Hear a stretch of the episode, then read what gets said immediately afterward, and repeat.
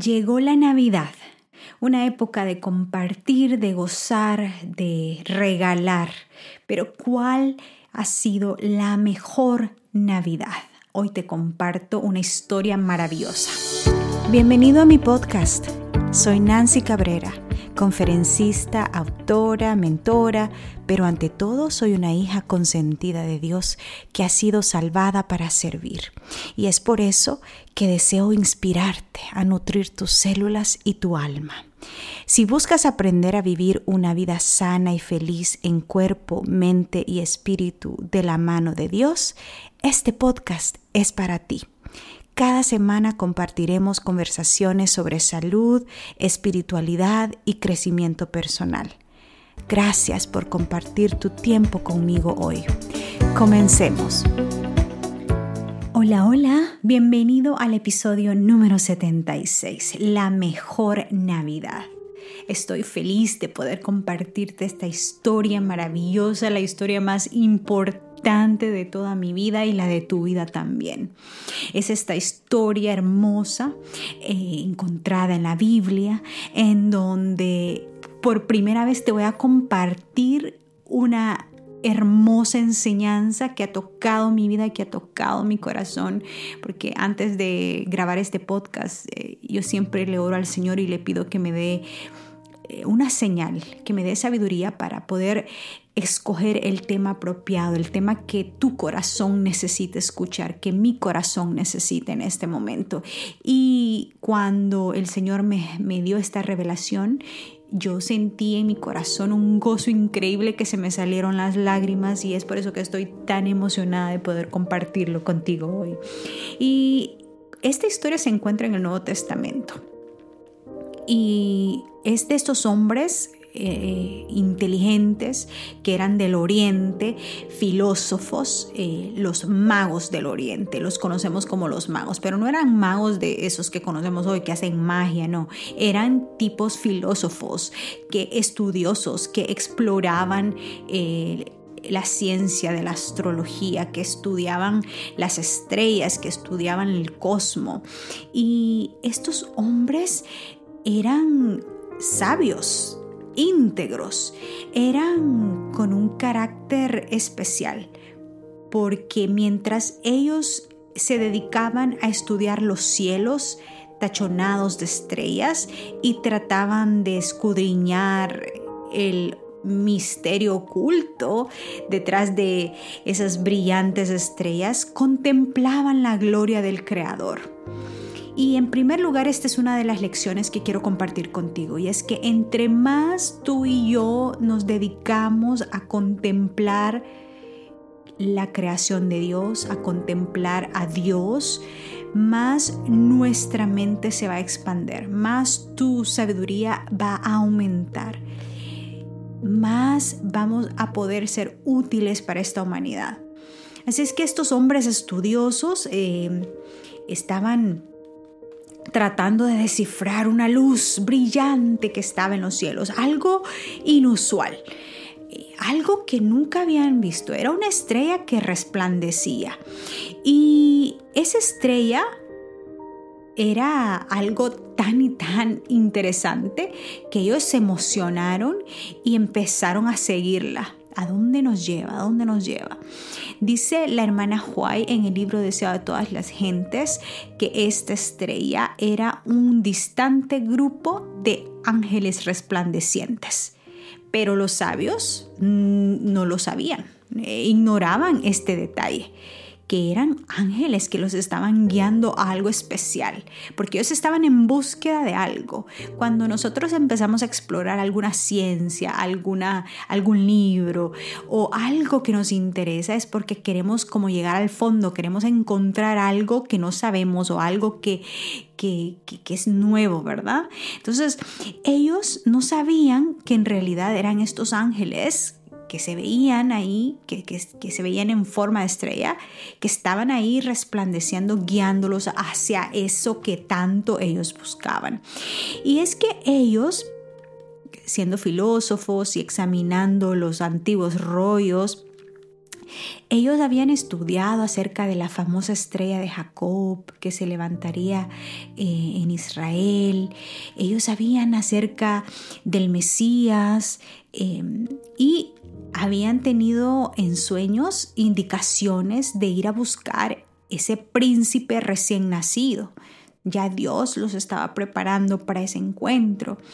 Y así como Abraham por fe salió al llamamiento que Dios le dio sin saber a dónde iba, con esta misma fe que, que, que fue guiada que guió a Abraham, esta misma fe fue la que experimentaron estos sabios en el oriente para poder creer y seguir esa estrella, para poder seguir esa luz que veían en el cielo. Y como era costumbre, pues en ese tiempo y en nuestros tiempos también, ¿verdad? Siempre que salimos y vamos a visitar, queremos, no queremos ir con las manos vacías. Entonces ellos eh, era costumbre ofrecer presentes eh, como un acto de homenaje a los príncipes y otros personajes importantes de la historia. Así que em, los magos llevaron los mejores regalos de su tierra como ofrenda y se lo llevaron a aquel precioso príncipe, aquel precioso bebé en quien todas las familias de la tierra iban a ser bendecidas. Pero hay algo bien interesante en esta historia. Y este es el punto que te quiero contar, que te quiero compartir, que quiero que te quede en tu mente. Es que aquel, aquel viaje que ellos emprendieron, en esa búsqueda de ese bebé, de ese príncipe recién nacido, del que tanto habían escuchado, del que tanto habían estudiado, ese viaje lo emprendieron de noche, a fin de poder ver la estrella que los guiaba. Ese viaje lo emprendieron de noche para poder ver la estrella. Piensa en esto. Es necesario pasar por la oscuridad.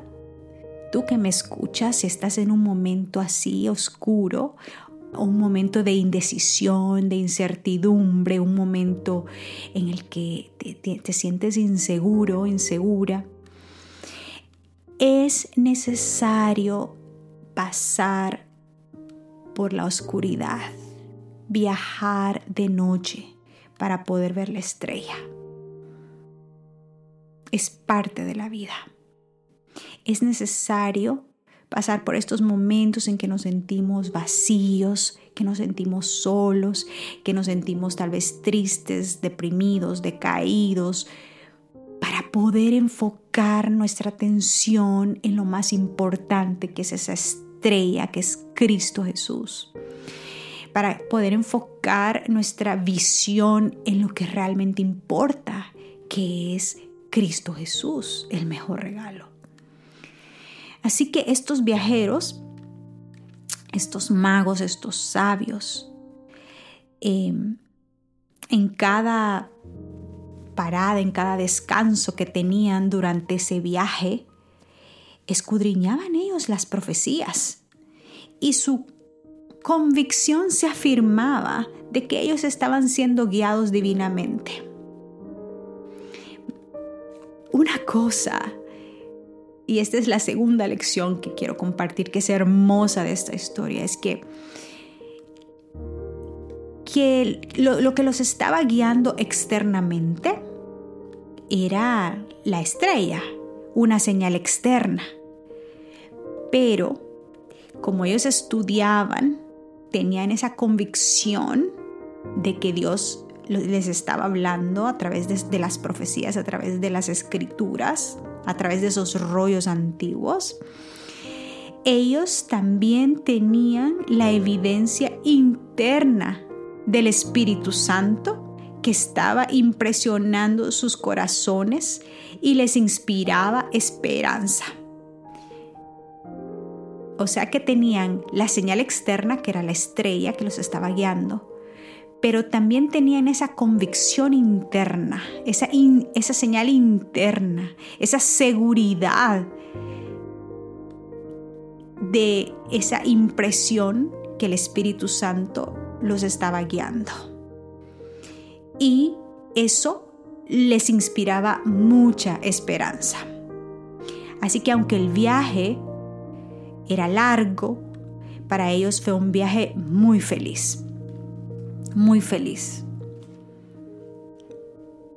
Muchas veces nosotros pedimos señales, ¿verdad que sí? Yo soy una que me encanta pedirle señales específicas al Señor, eh, especialmente para cosas bien importantes en mi vida, cosas que van a determinar mi futuro. Y si tú estás en ese momento pidiéndole una señal específica al Señor, confía, pídela con mucha fe. Estás en medio de la oscuridad, la estrella externa te está guiando, pero también necesitamos pasar tiempo en la palabra del Señor para poder tener también la convicción interna que solo la da el Espíritu Santo. Solo la da el Espíritu Santo porque Él es que va a impresionar tu corazón y Él es que te va a inspirar y te va a mostrar cuál es el próximo paso. Estamos en una sociedad en que estamos viviendo en esta en, este mundo en donde nos están diciendo que las respuestas están dentro de ti, en tu corazón. Sigue tu corazón, ¿verdad? pero el corazón es engañoso.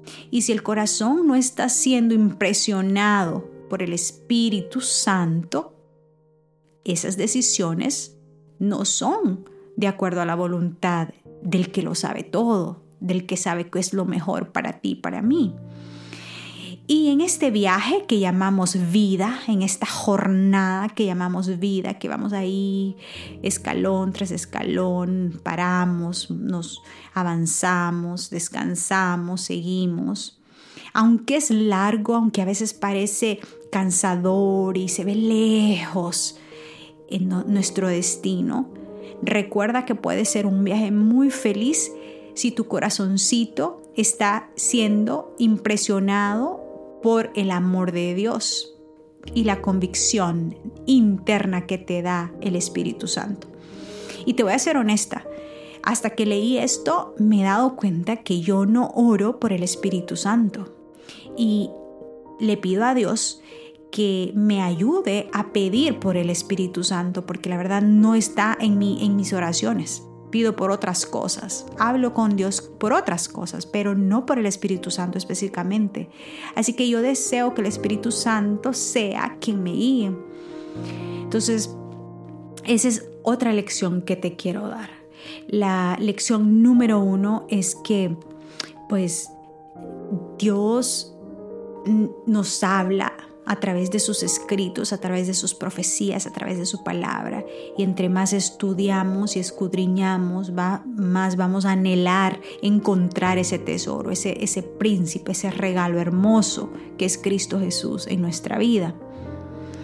La segunda lección es que es necesario muchas veces viajar de noche para poder enfocarnos en la estrella pasar por esos momentos oscuros para que nos demos cuenta que es la estrella que nos da la luz necesaria para poder avanzar en este viaje, en esta jornada. La lección número tres es que cuando tengamos esa señal externa que a veces eh, podemos encontrar, recordemos que la evidencia interna, esa paz, esa esperanza, la da el Espíritu Santo. Así que pidamos por el Espíritu Santo. Y la lección número cuatro, la última lección que te quiero dar, que te quiero compartir, es que estos magos, estos sabios del oriente, traían regalos, traían regalos costosos. Cada uno traía buenos regalos. ¿Y sabes qué? Satanás hizo lo imposible para que estos magos pudieran desviarse del camino, para que pudieran distraerse, para que su fe faltara, para que se perdieran sus regalos. Hizo lo imposible para sabotear este plan de este encuentro. Porque estos magos llevaban regalos que le iban a servir a los padres de Jesús para que ellos pudieran avanzar y, llevar al niño y moverse de una ciudad a otra, ¿me entiendes? Entonces, eh, de un país a otro. Entonces, em,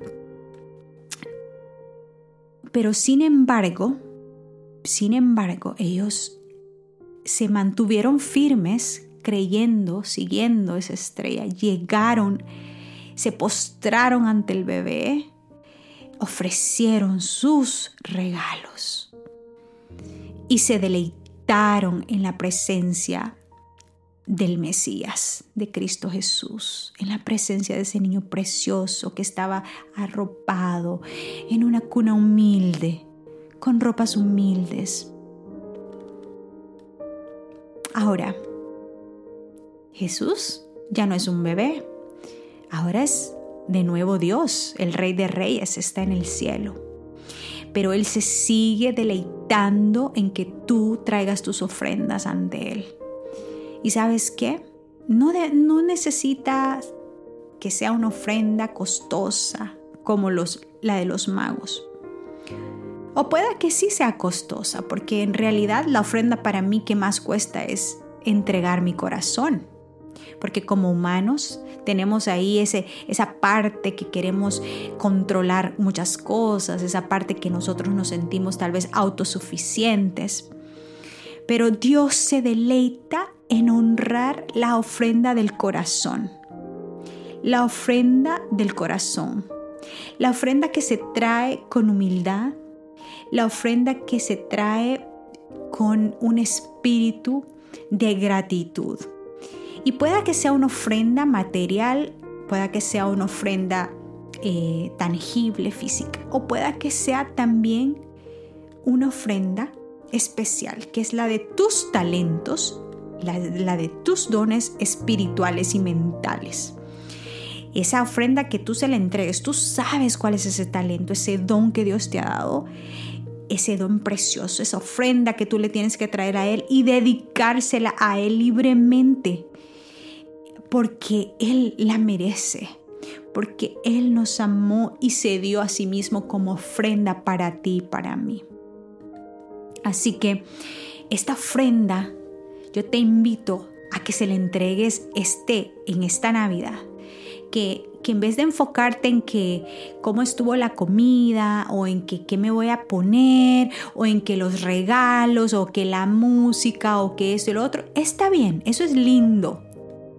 Pero lo que te quiero compartir hoy es que la el mejor regalo, la mejor Navidad es cuando tú puedas decirle al Señor, aquí está mi ofrenda, este es mi corazón, está roto, está, está sucio, está cargado.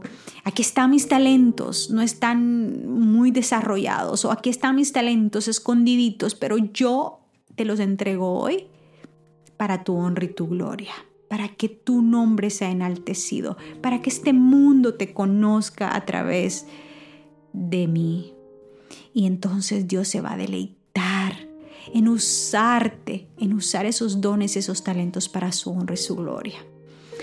Espero que pases la mejor Navidad que puedas pasar. De esas Navidades gozosas que no se basan en las circunstancias externas, sino en ese gozo y esa paz que la trae, que trae la presencia de Cristo Jesús en el corazón del ser humano. Recuerda compartir este mensaje con alguien que lo necesite y recuerda también de suscribirte si no lo has hecho. Gracias, un abrazo fuerte. Hasta la próxima. Gracias por acompañarme en este episodio. Recuerda suscribirte si no lo has hecho todavía. Y si conoces de alguien que pueda beneficiarse, no dudes en compartirlo. Que la presencia de Dios llene tu vida de gozo, salud y paz. Un abrazo. Hasta pronto.